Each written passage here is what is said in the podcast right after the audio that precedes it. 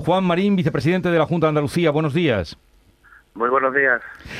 Usted dijo ayer, eh, bueno, ayer presentó usted lo que va a ser la embajada de Andalucía en esa feria importante de turismo, Feria Internacional Fitur en Madrid, que se va a celebrar del 19 al 23, pero dijo más cosas, claro, porque le preguntaron.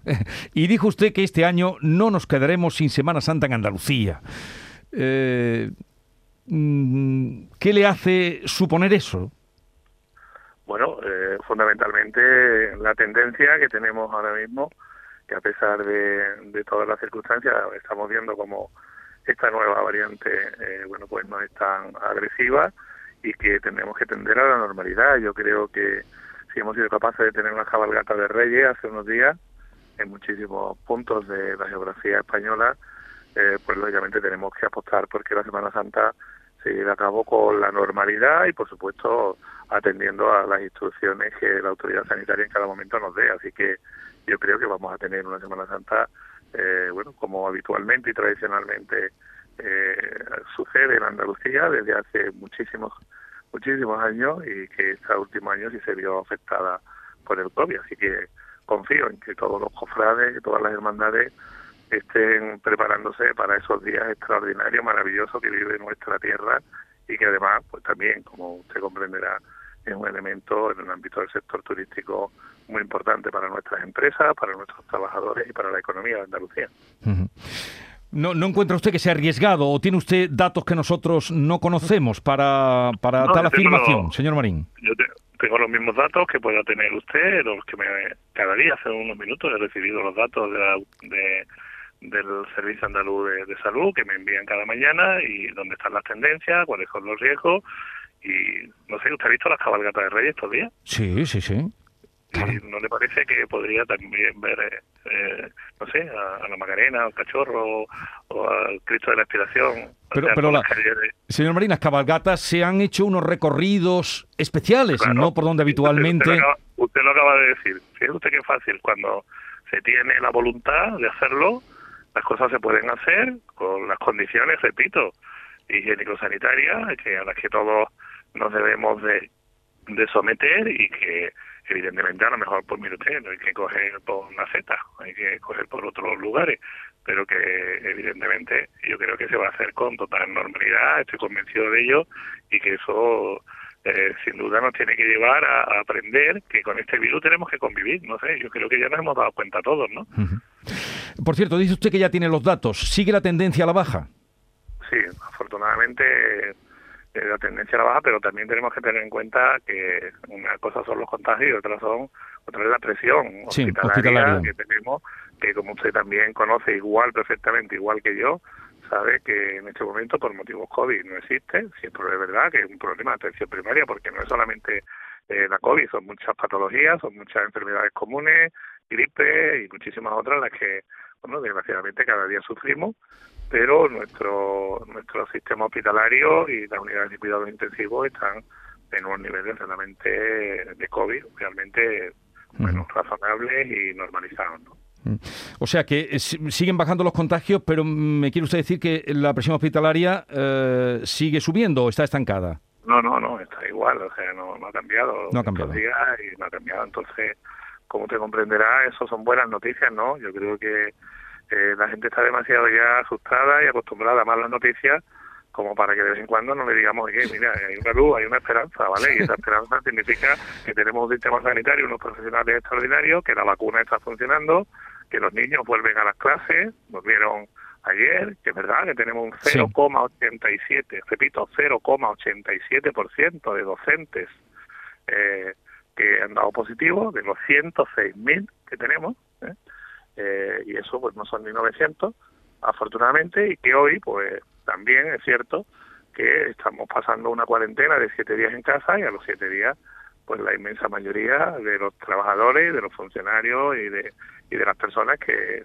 que se contagian de COVID pues vuelven a la normalidad. Así que yo creo que es bueno ir normalizando esta situación y no creando tanto alarmismo a pesar de que por supuesto estamos ocupados y preocupados por este asunto porque afecta a la vida de las personas, pero también afecta a la economía y a, nuestro día a día. Así que yo me gustaría que empezáramos a mandar ese mensaje mm, de cierto optimismo y sobre todo de tranquilidad, eh, porque no existe, no existe en este momento, eh, bueno, pues esa esa situación, ¿no? Que algunos se empeñan cada día en poner de relieve en los medios de comunicación.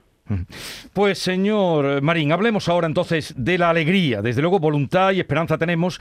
Y digo alegría porque ese es el lema de Andalucía que va a llevar a Fitur, la alegría de vivir en esta tierra. Sí, evidentemente es un año después de lo que el año pasado vivimos en Fitur, pues este año afortunadamente Fitur está al completo. Llevamos el stand más, más, más grande, con más eh, representación a nivel empresarial, eh, de autónomos, de emprendedores, de proyectos innovadores eh, que ninguna otra comunidad autónoma, que ningún otro destino turístico. Andalucía sigue siendo el destino turístico preferido por todo el turismo nacional, pero también a nivel internacional, y teníamos que volcarnos e ir de la mano, como no puede ser de otra forma, de los empresarios, de los autónomos, de los emprendedores y de los trabajadores porque realmente el Fitur es para ellos, es para que realmente den a conocer pues la excelencia de todos esos productos que tenemos en Andalucía y que evidentemente haya contactos comerciales, se haga negocio, para eso es la feria, no para que el consejero se luzca, eh, ni para que el presidente se luzca, sino para que nuestras empresas hagan negocio. Así que hemos volcado en, en esos 5.200 metros cuadrados del pabellón número 5 en ese pabellón de la alegría que se va a convertir este año el pabellón de Andalucía, pues toda la ilusión, todas las ganas eh, para que realmente, bueno, pues volvamos a tener un año 2022 donde cumplamos esos objetivos que va a suponer ¿no? un reto importante que es superar los 25 millones de viajeros. Bueno, estamos hablando con Juan Marín, vicepresidente de la Junta, consejero de Turismo, en torno a esa presencia de Andalucía en Fitur. Carmen. Sí, señor Marín, ¿qué tal? Buenos días. Em, Muy buenos días. Me gustaría preguntarle si hay motivos para la alegría con los datos que tenemos de turismo de 2021 y con las previsiones que ya manejan en su consejería para 2022, tal y como están las cosas y tal como está la situación sanitaria. Pues yo pienso que sí, ¿no? Hemos cumplido los objetivos. En 2021 se superan ampliamente los 20 millones de viajeros. Eso lo hubiera firmado cualquiera a principios de 2021 y a mediados de 2021. Eh, los datos económicos en, materia de empleo, pues también los conoce usted perfectamente igual que yo. Andalucía es el motor económico de España, pero además es el, la comunidad autónoma que más empleo genera, especialmente en el sector turístico. Eh, la interanual se sitúa por encima de los 189.000 empleos. Además de eso, pues el crecimiento previsto para este año 2022 de nuestra economía está entre un 6 y un 7% por todos los observatorios económicos y tenemos unos datos que nos indican que vamos a superar, como le decía anteriormente a Jesús, pues los 25 millones de viajeros este año. Yo creo que es para ser optimistas en un momento tan complicado como el que estamos atravesando y donde, como le decía antes también a Jesús, ahora tendremos que tener eh, tender a la normalidad y utilizar todas esas herramientas como el pasaporte COVID que tanto criticaban, especialmente algunas formaciones políticas como Vox, y que yo, mire usted, me acabo de salir de mi hotel, he desayunado esta mañana, me lo han pedido, eh, lo he presentado para tomarme un café y no me ha pasado nada. Mm, ponía, eh, señor Marín, el presidente de la Junta ayer, finales de enero, digamos como... Mm, fecha para que ya la tendencia se confirme, esa tendencia a la baja que llevan diciendo los, los eh, datos y para que esta sexta ola, digamos, pierda, pierda fuerza. Es también finales de enero, eh, cuando ya el pasaporte COVID dejará de tener vigencia. ¿Plantean incluso extenderlo algo más de cara a la fiesta de la primavera? ¿O pedir para que se extienda más? Sí. Es que yo lo dejaría se utilizaría el pasaporte COVID como una tarjeta sanitaria única para toda España y para toda Europa. Si es que de verdad vivimos en el siglo XXI, vivimos en el siglo de las tecnologías, de las nuevas tecnologías, de los desarrollos digitales.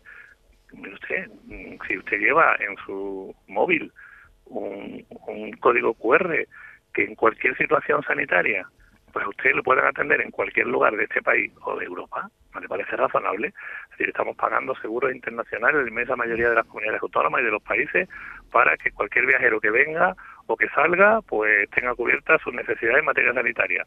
¿Y por qué no hacemos un, pasaporte COVID universal para todo el espacio Schengen y que realmente pues tengamos esa seguridad y esa tranquilidad a la hora de, viajar?